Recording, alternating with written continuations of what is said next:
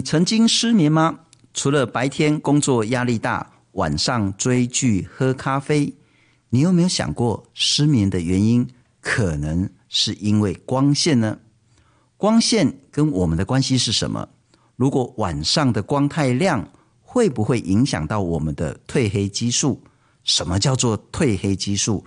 而褪黑激素跟我们人体的健康、跟荷尔蒙、跟失眠，它的关联又是什么？欢迎收听我们岛的 Podcast，这是一个专门讨论环境、生态跟你我日常生活的一个频道。今天呢，非常高兴，也非常荣幸。邀请到台大生命科学系的教授陈世国陈老师，陈老师你好。呃，主持人好，以及各位听众朋友大家好。不过我可能更正一下，应该不能叫褪黑激素，标准应该叫褪黑褪色。不过我们不需要执着在这边了哈。是。好，先请教一下陈老师，您是专门研究生理时钟，是，还有生物的神经科学这一部分。对对对对，尤其是感光的部分。我们人体真的有生理时钟，对不对？有有有有，在我们人体大脑，在所有的动物里面，大脑都会有一块神经细胞，一群神经细胞啊，它们就是一个像时钟一样，tick tock tick tock tick tock，在帮我们记录这个时间的经过。好，那既然讲到时钟，时钟就可以调嘛？对，啊、哦、对对，像我们的闹钟可以调啊。对对对，我如果已经本来习惯是十点睡觉，哦，我可能工作越来越重，所以我就调到十一点，那隔天可能晚个半小时起床，或者就准时起床。然后接下来调十二点，然后再调到十点，时钟本来就可以调，这是一个问题吗？哎，时钟是可以调，没有错。那但是应该是说，我们的整个生活习惯，你要怎么调它？那什么东西是最有效率的调它？嗯哼，嗯，那理论上时钟我们每天都应该要对准时间。是，那你如果一直在调它的时候，有点像是我们在大脑里面，它预期说，哎，这个时间就应该要睡觉了，然后你又一直去调它。就变成对大脑来讲是一个疲累的讯号，它是一个压力的讯号。我们的大脑并不是我们想怎样想控制就可以控制的。对对对，它它要呃，时钟事实上是帮我们预测，哎，现在就晚上了，你可以休息了，你终于可以休息了，工作了一整天，uh-huh. 所以它就预先帮你把身体准备好，了解休息的状况。但是你又不让它休息，这时候你的大脑跟你的意识就开始出现，哎，一个不对称的一个状况。那对大脑来讲，这个是一个。啊，他又要继续工作，这是一个呃压力的，事实上是一个压力的来源。譬如说，陈教授如果失眠的话，那那个大脑的陈教授就会怪说，真正的陈教授为什么该睡你不睡？好，那我要请教陈老师了哈，就是说失眠真的很痛苦，我其实也有好多次失眠的经验。你明明就该睡了，那为什么你陈信聪还不睡？我就一直跟我自己讲说，你该睡，但是他就是不睡。那到底是出了什么问题？我就想到说，我们的当然时钟跟闹钟都可以调。嗯，那如果我们用那种比较机械式的，嗯，你明明是调早上六点起床，结果他七点才响，那你说 那怎么搞？所以我们的失眠就是刚刚跟我说的，你应该是十一点可以睡觉，我都躺平了，结果辗转反侧到凌晨两点、三点还睡不着，是哪里出问题？事实上，失眠的问题来源很多啦。当然，呃，在睡眠上面，大脑有负责睡眠的地方。那睡眠的脑神经如果出现一些状况的话，就会导致失眠的问题。那当然，更对于一般的人来讲，可能都还没有到那么严重。那、呃、很多时候，事实上都是一些环境的刺激，呃，让你的身体，让你的大脑忘记说，哎，现在应该要休息了。现在已经晚上了，它就帮你啊、呃，因为接受到额外的刺激，尤其是光线的刺激，它让你以为，哎，现在还是白天，那我我不应该进入到睡眠的模式，我应该继续的工作。那这个模式当它打开之后，它没有办法，哎，说关就关，它可能会维持一阵子几个小时的时间。那这维持了几个小时，就会让你哎晚上就会很难睡觉。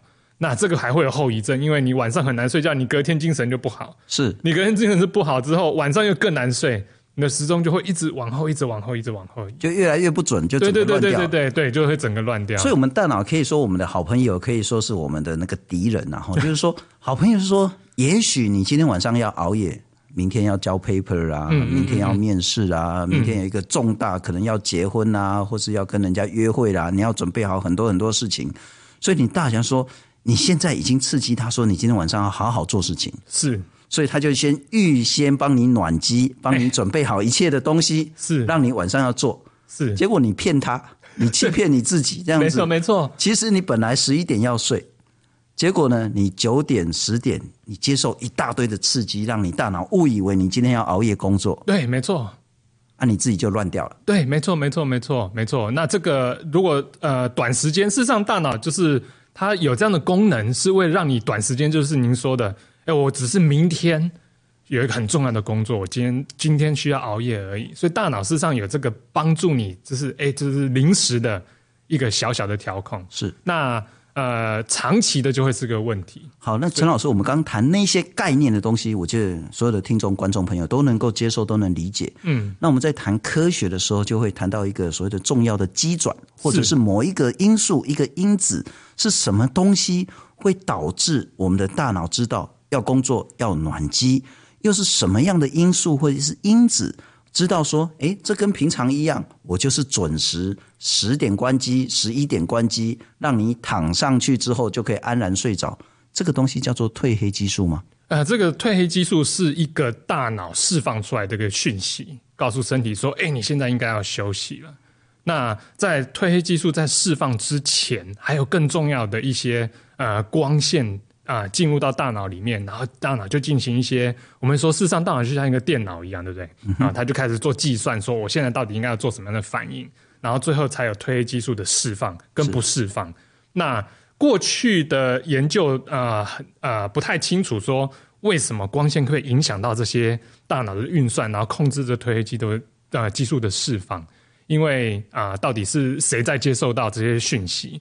那过去五到十年，科学家慢慢发现说，哎，原来我们眼睛里面有一群很特别、很特别的视觉的细胞，感光细胞，他们会感受到蓝光。那当他们感受到蓝光之后，他们会把这个讯息不是送到我们的大脑，负责让我们看到环境的这个区域，而是帮助我们生存，啊，控制我们吃饭，控制我们体温，然后控制我们代谢，控制我们睡眠，一个非常非常重要，所有的动物都有的。呃，和区的大脑的区域来调整我们全部的生理的功能，而这不是你看到光或没有看到光，呃，就会有影响。它事实上是一个在你意没有意识，不是在你意识看见的这件事情之下，你大脑一直在处理外面光线的讯息。了解，我这样理解，所以我们可能会有两个科学上的，不管叫做已经验证或者是一个逻辑的假设，就是说我如果不管是白天，然后傍晚。一直到晚上，我接收到很多很多的光线，特别是蓝光、白光、啊、这种强烈的光线。然后我接收到很多很多讯息，我这个大那个眼睛的神经呢，它就会把这些讯息或是重要资讯呢传递到我们全身，让我们去开始暖机，要准备晚上可能要做一些事情。是是是是，没错，它会传递到大脑，然后大脑呢再借由褪黑激素或者是呃血清素或者是呃很多的激素。来传递到大脑，所以大脑因为它要控制全身嘛，所以它要释放这些激素，所以这些激素事实上是大脑计算完之后，他就说：“OK，好，你今天晚上要工作，那我把你的褪黑激素先不要释放好了。”换句话说。嗯 认真努力的人通常比较容易失眠，就是你白天做很多很多事情啊，很辛苦啊，或是一直想一直想，哦，这个的研究到底要怎么做啦，或者是这个节目要怎么规划啦，你晚上可能就会失眠了。有可能，有可能，但是还好，我们知道，我们最近发现，就是我们现在知道是说，以哺乳动物来讲，人类是哺乳动物嘛？OK，对，哺乳动物来讲，光线才是最好最好的让你调整这个时钟的一个呃环境的一个刺激。呃，很多呃，温度也可以，对不对？你的活动也可以。事实上，一些社交行为都可以调整到我们的时钟。但是相较之下，他们的力度很小，最强的还是光线。光线，光线是什么意思？是明暗？哎、欸，对，还是明暗，尤其是蓝黄？哎，呃，明暗是很重要的。明暗，而且这个明暗里面更重要的是蓝色的这个区段。所以，这个蓝色区段并不是大家很害怕那种。蓝紫色那种，你眼睛要用什么抗蓝光？那不不一样的区段，它是呃天空蓝啊，天海一线，你看到那种很漂亮，大家都很喜欢的那个蓝色，那个区段啊、呃、是的这个亮暗程度，是对我们的大脑来讲，它一直在处理，来影响到我们的这些生理功能的的这个光线的区段。哦，所以老人家讲的真的还有道理哈，就是说日出而作。啊，日落你真的可以该好好休息。也就是说，是是是当白天的那一种白光或蓝光，对。那个对我们人体的影响是最大的，没错，没错，没错。然后你身体就会处于一种战斗的状态，没错，没错，没错。你又会有精神，然后你又会注意力也会增加。然后当那个太阳要休息的，嗯、那告诉你人也该休息了。哎，没错，没错，没错。好，那接下来因为天越来越不照甲子，然后光 听我叫尬技啊，狼我叫伦理了哈。我们其实。在傍晚之后，我们依然接触到非常大量的光线，是。LED 啦，是。或是其他的这种光线啊，路灯啊，什么灯也好，我们依然在以为我们的身体大脑呢，其实不是那么聪明，他以为这是还是白天，对，他以为你还要工作，对，他以为你要他准备战斗，是是是是，所以他就不让你睡，没错没错，所以这个就是一个呃，现在现代人在现代社会上遇到一个很大的一个问题。而且更严重的是，如果你又很规律的话，可能状况又还好一点。但是现在人的有有时候晚上今天追个剧啊明天很累就早点睡啊、呃，然后有时候又这个时候参加什么活动，然后照到一堆光，然后有时候觉得啊回家弹弹一下，然后把灯都关掉，所以这变成一个现在人遇到的，事实上都是一个很混乱的。日日照周期，了解。那就一个台湾极为优秀、极为年轻、专门研究生理时钟跟神经生物学之间的这种关系的陈教授而言，您真的会劝大家晚上不要追剧，晚上尽量少用手机，甚至连电视都少看一点，早一点上床睡觉。呃，当然这样是这样是最好的啦，哈。但是我知道对现在人来讲，这些东西很难很难。但是，就像我们刚才说过，现在的研究已经做出这样的一些呃呃，我们对它已经相对的蛮了解的。那这些刺激主要都还是在于就是天空蓝的这种蓝色的波段。了解。呃，所以在二零一六年的时候，事实上国际的这个灯光协会，他们已经出现，现在大家都呃什么勒克斯多亮啊，什么。亮度啊，然后色温什么？事实上，他们多了一个新的规范，就去活化这些这些细胞。我们有一个特别的名字，叫做内生感光视神经细胞。它感受到蓝光，那它主要是借由视黑质这个蛋白啊、呃、感光。那我要讲到这个这这些比较难。呃，比较专有名词的原因是因为，呃，这些协会他们已经有说，哎，那这个视黑子，因为这个细胞就是借由视黑子被活化，视黑质吞噬的那个是，呃，看到的，OK，眼睛看到、哦、视觉的视，对，视觉的视视黑子。那这个视黑子的感光的能力的这个亮度，已经在这个国际的这个呃光线的学会，他们已经定定了一个标准。那这个视黑子的亮度啊。呃就会影响到我们的这些生理上面，哎，你要活动或者休息，是是这个，嗯，这个这个程度就是由这个视黑质亮度来决定的。我们当然知道失眠的原因会很多很多了哈，当然也可能甚至跟性别也有关系，因为女性的失眠问题好像真的比较严重一点。对，那跟更年期也会有关系。嗯，跟年纪、跟自己身体的状况有关系，跟大脑运作有关系，跟情绪有关系，跟压力有关系。是，但我们今天要谈的是说，真的跟光线也有必然的关系。对，但是它是中间的一个因子。对，但接下来我们谈到一个很重要的重点了哈。我最近才知道说，好多人好在意这个东西，叫做褪黑激素，或者叫褪黑激素。对。甚至我也听到有人说啊，台湾现在还不是一个药品嘛，吼，那好像我们的那个健保署他们也不是说真的认同。那也有人开始说，那是不是要找要补充这个东西？事实上，我们先来认识一下什么叫做褪黑激素，是不是说我们在白天的时候，我们血清素上升，是让我们准备要工作，准备要战斗。然后呢，当夜晚降临的时候，慢慢我们身体会分泌出褪黑激素。等褪黑激素到一定的量，我们就可以入眠。那如果说你让你的工作过度操劳，太晚产生褪黑激素，而事实上你已经躺平，可是褪黑激素还没产够足量的时候，这个时候你就会失眠。我们来听听，这个是北医睡眠中心的主任李信谦李医师，他谈到说，人的生理时钟、光线、褪黑激素跟睡眠之间的关系。譬如说，OK，我正常生理时钟褪黑激素可能是十点开始上升到十二点高峰，所以我大概十点到十二点可以睡。但是我如果晚上的光很亮的时候，我的启动可能会到十二点才启动，那可能到两点才会，那自然的睡眠时间就会往后延。那如果你这时候还是保持十点上床，你就会变失眠了。所以我们人的逻辑是这样：白天，然后当你接受的光亮光线越来越少的时候，褪黑激素才会上来。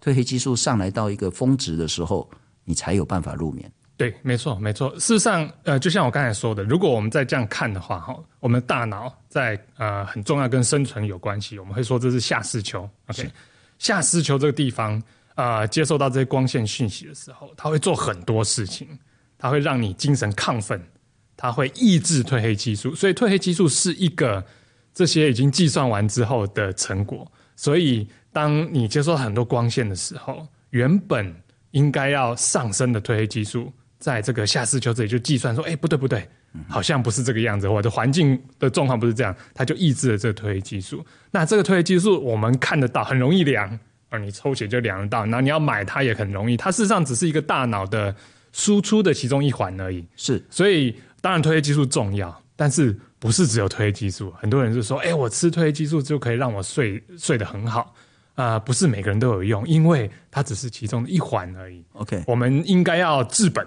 治本的方式就是，我们就是要把我们的环境光照，呃，把它调整的更好，那可以很大幅度的，呃，从这个褪黑激素更上游的地方，我们就来控制我们的，呃，影响我们的大脑，不能说控制我们。但是因为那是很重要的正确的资讯，然后褪黑激素非常非常重要，嗯、但褪黑激素可以补充吗？我们可以用吃的来补充人体的这个东西吗？呃。可以的一个原因是，就我们当然就吃了，我们血液里面褪黑激素的浓量浓浓度就会上升。是，可是上升之后，我们大脑就觉得说，哎，你很高了，那我就不用再制作了。所以，所以不见得是好的，呃，不见得是好的。那当然，有些人是因为疾病的关系，他没有办法制造。那这个时候，你当然还是要呃额外的补充褪黑激素。Uh. 但是对于一个正常的人，哎，身体如果很健康的时候，是我们应该是自然而然的让我们有这个。呃，褪黑激素呃的这个制造才是更好。用电脑的比喻，就是说你每次关机就自然应该要去按那个关机的那个整个按键，呃，而不是每一次你都要拔插头的。啊，对对对对，类类类似这个样子。你电脑两次三次之后就坏掉了。对对对对对对。那再来就是讲说，那个褪黑激素是重要，但不是唯一的。因此你要做的，并不是去想说啊，拜托亲朋好友，哎，我同事就是这样子，了哈拜托亲朋好友去海外买这个东西，不要这样想。你应该是想说，你自己该有，为什么太晚才来？对对对对，没错。你为什么不可以让它早一点产生褪黑激素？没错没错没错。那要怎么样早一点产生呢？嗯、所以呃，事实上现在的整个光照的这些照明的这些灯光已经有很多种，我们有很多的选择。我们在买灯的时候，你可以去找到不同的色温。那既然二零一六年他们制定了这个。呃，四黑值亮度这样的一个规范之后，未来市面上可能会出现这种四黑值亮度高或四黑值亮度低的灯光。OK，那晚上的时候你就应该去找这种。那在现在这样的产品还没有真正呃出来到市面之前，对于大众来讲，就是色温比较暖色一点点的，OK，是偏红一点的，你还是可以看得到。然后你会呃容易进入到休息的状况，是甚至连你这些跟人跟人之间的社交的呃一些呃呃交流都会变得更好一点，跟你的家人的交流都是。我色温对于拍电影的啦、拍照的，嗯、或是我们电视的这工作人员都很熟悉。那对一般民众可能不太熟悉，就是它其实就是把一个物质一直烧，一直烧，烧到多少度的时候，它产生什么样的颜色，民众根本不需要知道这个逻辑了哈，他只要知道说。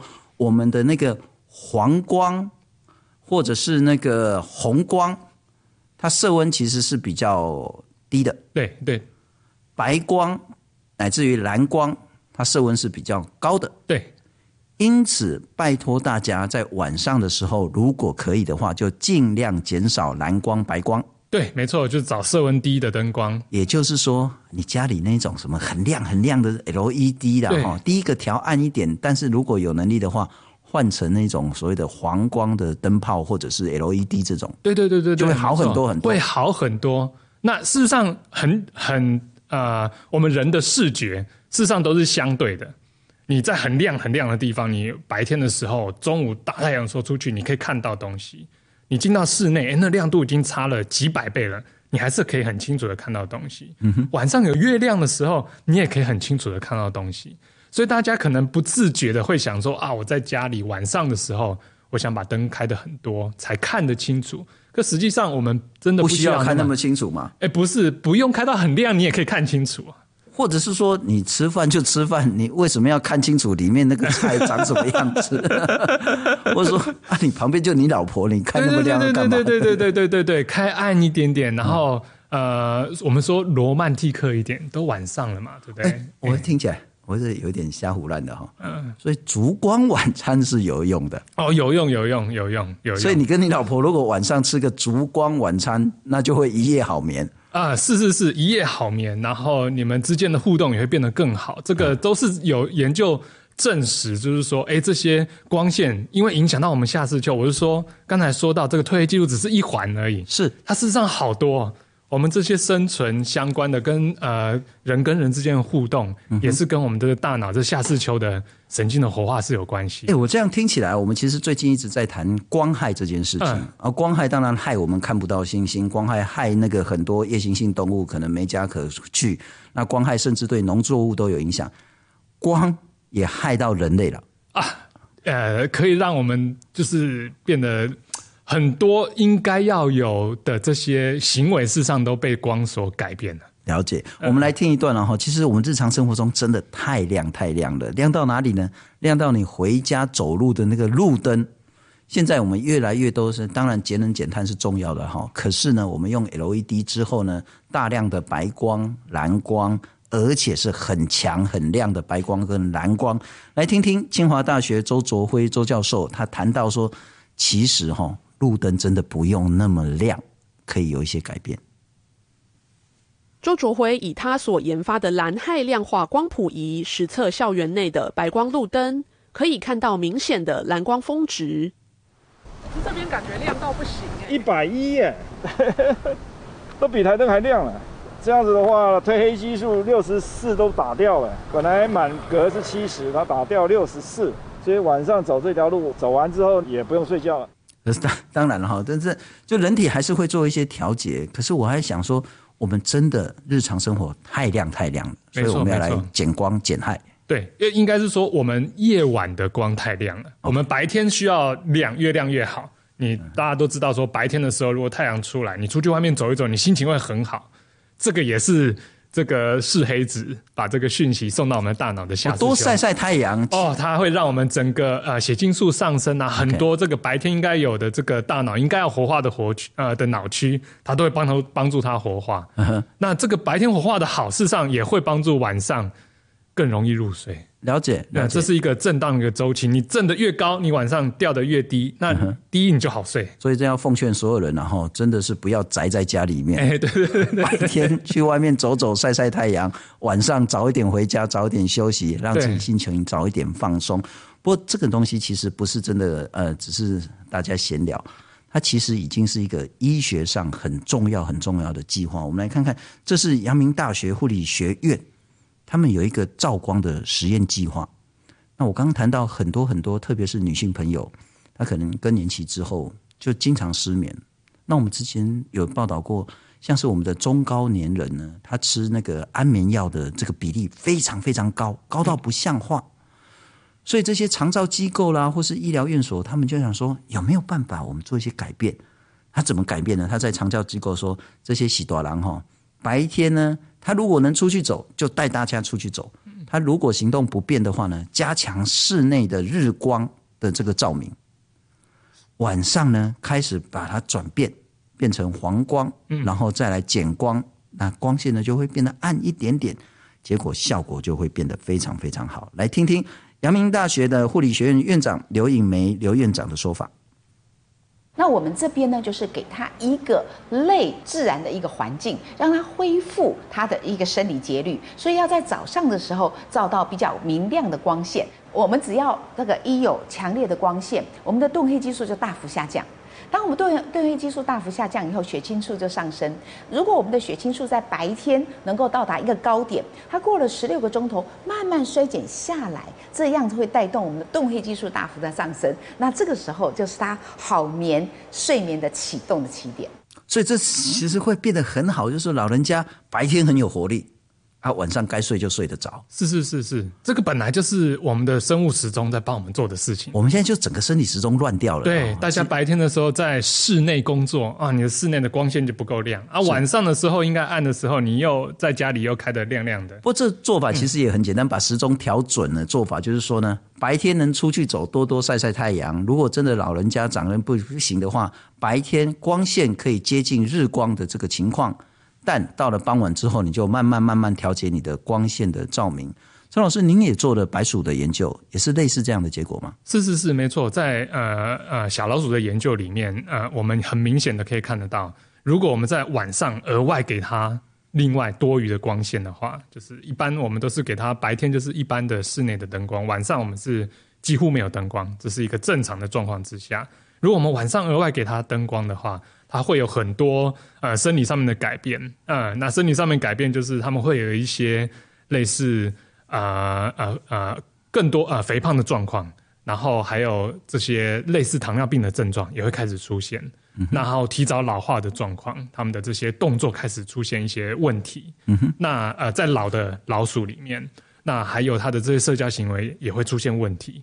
所以事实上，这个额外的另外多的灯光，事实上会有很多很多的造成大脑很多的。而且，不过因为科学是讲逻辑、讲实证，然后我们只是有证据说，生理时钟跟人体健康、呃，跟活力，甚至跟癌症，它有必然的关系。嗯，那褪黑激素或者是睡眠跟生理时钟有必然的关系。因此，这三者之间有相互关联，可是不是一个绝对的，不是说你褪黑激素少了，你就一定会失眠，你就一定会得癌症，并没有这么直接的扣连，但这彼此是有关联的。我们来听一下，这是一个也是长期失眠的病患的家属，他谈到其实睡眠这件事情跟照光会不会有所关联？我刚接触妈妈的时候，她思绪情绪是很乱，她以前是要吃安眠药的。然后晚上都会起来做一些，比如说抓鬼啦、找小孩啦、吃东西啊，会发脾气。然后就后来我就带他出来，就参加一些活动，他就慢慢安眠药也改掉了。他现在晚上九点就可以，九点钟就开始会睡觉，不用安眠药他就可以睡，睡得比较安稳到早上。所以陈老师，我们有办法去在科学的基础上去认证光线、睡眠。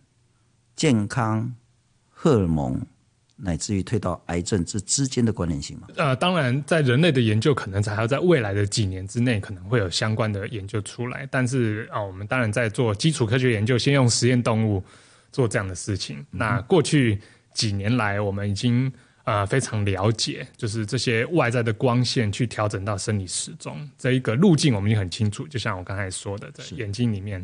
那在生理时钟出现问题啊、呃，在实验动物上面，我们可以呃制造出生理时钟出现问题的动物。了解。那他们也会直接的出现这个呃提早老化啊，很容易出现关节炎呐、啊、这些、嗯、这些问题。然后当然代谢上面的问题是。那这个东西都是可以，哎，我们甚至可以修复它。如果在这个没有生理时钟的老鼠里面，我们在它大脑的时钟核区帮它加了这生理时钟的基因之后，哎，它就可以恢复了。所以这个因果关系已经非常非常明确。嗯、那时钟对大家来讲，一开始大家不太在乎的原因，是因为短期之内可能没什么影响。那这也是我们大脑的一个弹性。你短期之内你还是可以，哎，压力大一点，你的工作量可能稍微高一点点，短期是还 OK。嗯、但是长期之下，对于这个健康的影响还是不可以被忽视的。嗯哼，跟荷尔蒙也会有关系。对对对，荷尔蒙就是最后的输出啊、呃。很多时候，就算的荷尔蒙没有改变。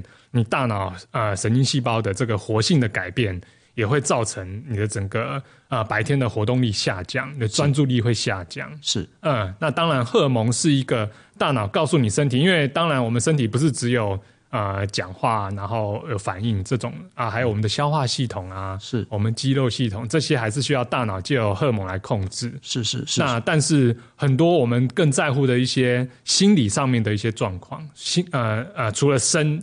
所以心灵上面的这些健全，我们的这些活力，嗯、我们白天我们是希望我们做事都很有活力的。是，那这些东西事实上直接就被这些光线被生理时钟所调控。不过，总之呢，就是说，它绝对不是说啊，因为你那个所谓的晚上追剧追太多，导致于最后面身体出了状况，没有这么跳跃式的连接，但它中间一环扣着一环，是是是，然后包括慢性疾病啊，对，包括甚至包括心血管跟睡眠一定有关系，是，而且是长期的，就是大家都说啊，我最近工作的很累，我今天晚上追剧一下不行吗？OK，行了，行了，OK，一天也是 OK 的，但是你不要养成一个。